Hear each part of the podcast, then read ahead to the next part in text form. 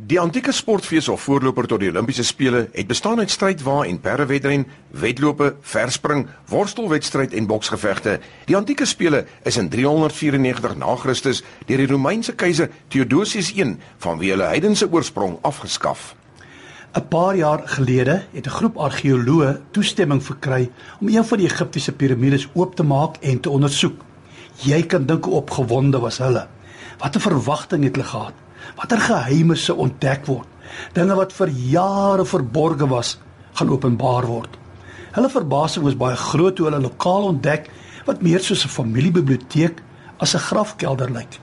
Tafels, stoele, eetgerei netjies op sy plek. Dit het amper gelyk soos 'n teeparty van een van die farao's. Maar wat hulle aandag veral getrek het, was 'n perfekte stuk hieroglife skrif wat reg oor een hele muur gestrek het kenners is dadelik ingeroep. Hierdie ding moet ontsyfer word. Watter groot waarheid gaan bekend gemaak word? Watter bekentenis staan hier? Gaan geskiedenis nou ontsluit word met die geskrif teen die muur?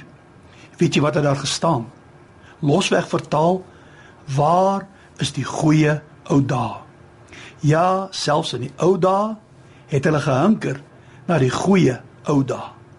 Dit lyk my dis so iets wat in ons ingebou is as ek dit so mag stel. Jong, party daar wonder ek of die goeie ou dae regtig so goed was. 50 jaar gelede was 'n blinde darmoperasie 'n groot storie. Jy was amper 10 dae in die hospitaal. Vandag plant hulle organe oor en jy's binne 'n paar dae by die huis. Lewensverwagting was die helfte korter as vandag. Baie meer babas het met geboorte gesterf as nou. Hoeveel huise het fone gehad, elektrisiteit, karre? Hoeveel mense het matriek of 'n graad gehad? Die volk van die Here Israel was vir 400 jaar slawe in haglike omstandighede, verdruk, verniel. En het dikwels gebid, Here verlos ons. Uiteindelik antwoord die Here, hulle word uitgelei, maar hulle skaars 'n maand verlos en hulle hanker terug na die vleispotte van Egipte.